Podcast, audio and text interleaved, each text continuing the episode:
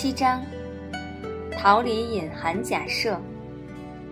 今日导读：通过昨天的学习，我们明白了对待时间的正确态度，把时间用在值得付出的选择上。那问题来了，面对这么多的选择，我们要怎么衡量？选择错误了怎么办？选择的任务太多，怎么处理？这是我们今天要阅读的内容。我们常常陷入选择的困局，困住我们的不仅有客观事实，还有各种惯性思维背后的隐含假设。它们限制了我们在思考范围和思考角度，让我们无法做出正确的选择。比如，一个刚毕业的大学生在一家公司做着无关紧要的工作。他渴望去大城市展现自己的才华，但是因为自己的能力水平所限，内心十分的焦虑、自卑，没有勇气做出选择。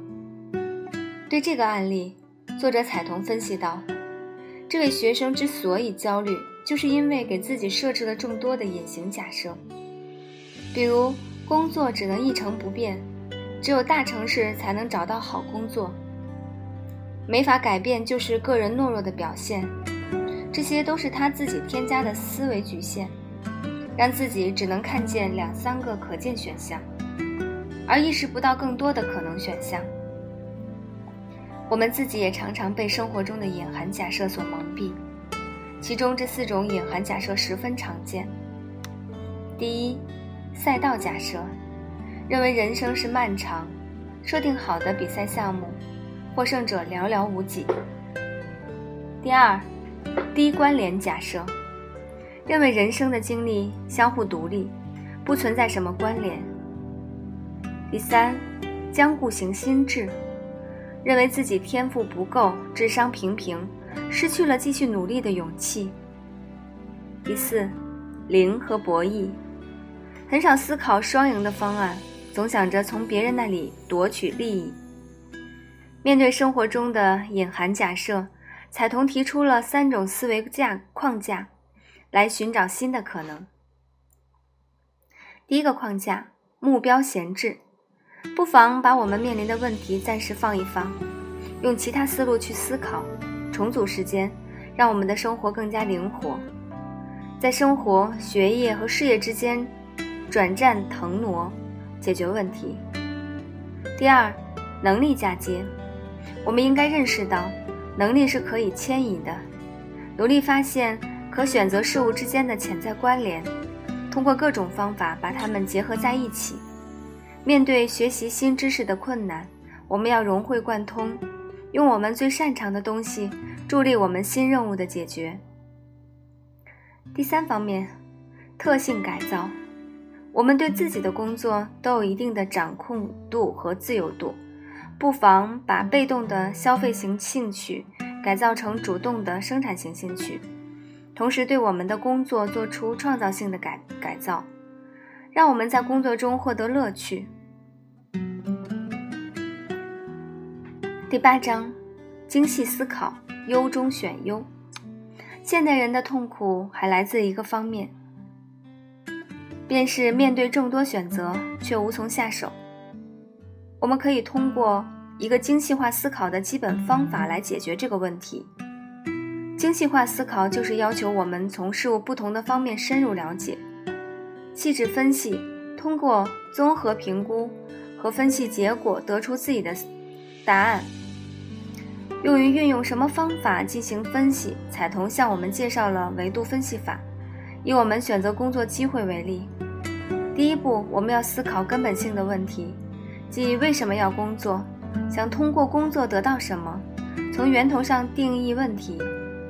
第二步，我们就要找出所有的工作特性，列举影响我们选择的因素，比如说收入、发展机会、工作地点等因素。第三步，就是在列举的这些因素中进行筛选，赋予不同的因素不同的分值，最后根据自己的喜好选择。最后一步。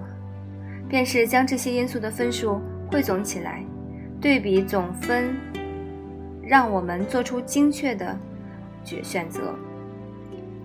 不过，维度分析法虽然有效，但并不适用于所有的选择情境，尤其是对于感情喜好比较强烈的情况，或者是复杂程度较高、牵涉面过广的情况。这个时候，我们就可以考虑拇指法则。拇指法则指由经验形成的，只考虑少数因素的简单规则，比较适合处理感情问题。第九章，选择并非一成不变。珍妮·苏克是哈佛学院法学院首位获得终身教职的亚裔女性。但她小时候却是进入美国顶尖的芭蕾舞学校接受训练，并且想做一名芭蕾舞舞蹈演员。后来因为父母的阻挠，她放弃了舞蹈的梦想，进入耶鲁大学学习文学。在他获得文学博士学位以后，他突然觉得自己并不适合文学研究，转而对法学产生了兴趣，进入哈佛大学法法学院，并且获得了法学博士学位。珍妮·苏克不但不断改变自己的学术生涯，为自己的人生重新做出选择。他的例子告诉我们，人生就是一个持续选择的过程。我们做出的选择并不是一劳永逸的，而是需要针对人生的变化，对选择进行合理的调整。彩童还提醒我们，重新选择并不意味着重新开始。我们每个人身上都有恒久不变的内在，比如说兴趣、天赋、动机和能力，这些并不会因为选择改变而发生改变。利用这些不会改变的能力，我们可以去过去、现在和未来之间建立某种联系，把以前的生活经历和现在的生活经历串联起来。我们要记住，自我不是凝固的。而是在我们的内在不变的基础上不断的扩展，不断的选择，我们的人生也因此拥有了更多的可能性。我们也许会做出错误的选择，并为错误付出太多，但是没有关系，不断选择这是人生的常态。第十章，开始就好，即刻行动。种一棵苹果树最好的时机是十年前，其次是现在。现代人多多少少都会有一种拖延症，越是拖延，内心的障碍也会越多，越不想开始自己的任务。不过，美国作家安拉莫特分享的故事也许会给我们启发。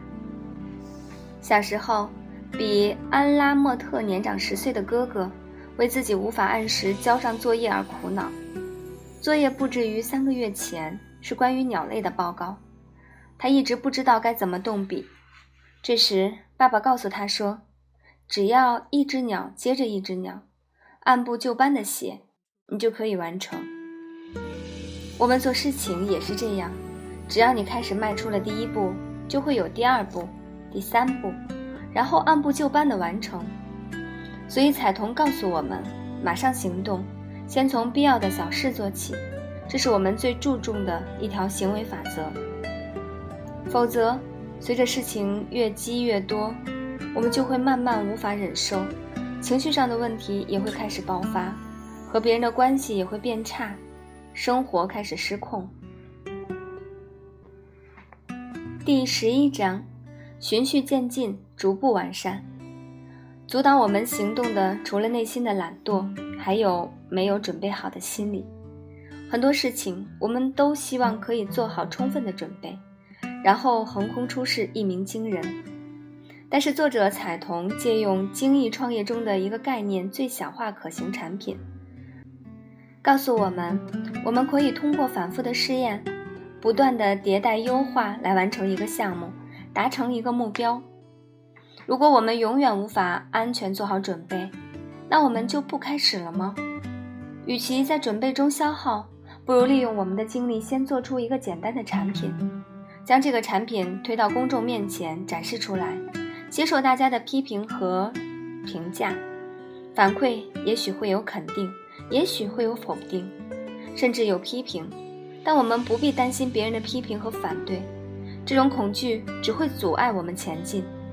最重要的是，我们要不断地获取大家的反馈，然后在反馈中将产品进行优化，对产品进行修正，进行产品迭代需要的勇气，自我推翻、自我修正更需要勇气，因为我们不能沉浸于过去付出努力的回忆之中，而是要真诚地接受反馈，开始修正自己的产品。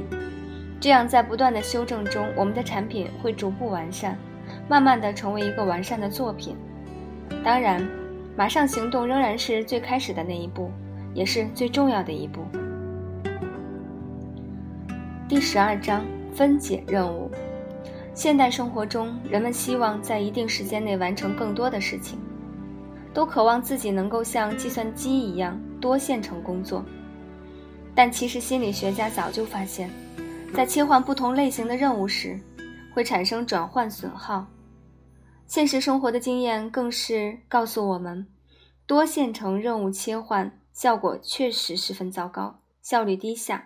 因为往往是在任务 A 刚开始进入深层次的思考时就被打断，不得不去重新准备任务 B，然后重新开始。选择恰当的中断点，就成为了多任务工作的重点。而多任务切换，也变成了对中断点进行控制和管理的技巧。三明治模型，为了更好地选择中断点，作者彩童提出了一个任务分解的三明治模型。中间的金枪鱼肉泥部分代表了任务中最棘手、最困难的部分，即核心思考区；其他外层部分是支持性思考区和操纵性动作区。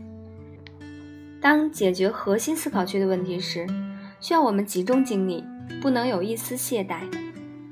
当我们进行任务切换时，万不可把切换的中断点选择在核心思考区，而是应该选择三明治模型的其他不重要的部分，操纵性动作区间或支持性思考区间。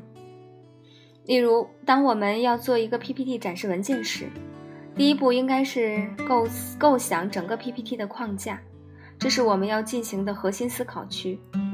此时，我们需要非常的专注，不能够随意的中断。等完成这个部分，开始寻找素材、填充具体内容的时候，我们便进入了支持性思考区和操纵动作区。这个时候，我们并不介意被打断，因为我们知道此时中断造成的损耗并不太大。图层工作法。作者彩童还向我们介绍了图层工作法，它可以更好地避免任务切换造成的损耗。图层工作法提出，我们可以根据任务认知类型的不同，将不同任务的相同部分集中起来一起完成，就像在 Photoshop 里一样，在每一个图层处理同一个性质的工作，从而最大程度地利用我们的注意力。减少不同性质工作之间切换造成的损耗。图层工作法是完成复杂项目的基础，甚至是有效的战术。对于习惯创造简单产品的我们来说，它也是帮助我们迈向更高行动力的一架梯子。思考与讨论，思考一下，你生活中的哪些小事是可以立马解决的？不妨现在解决它。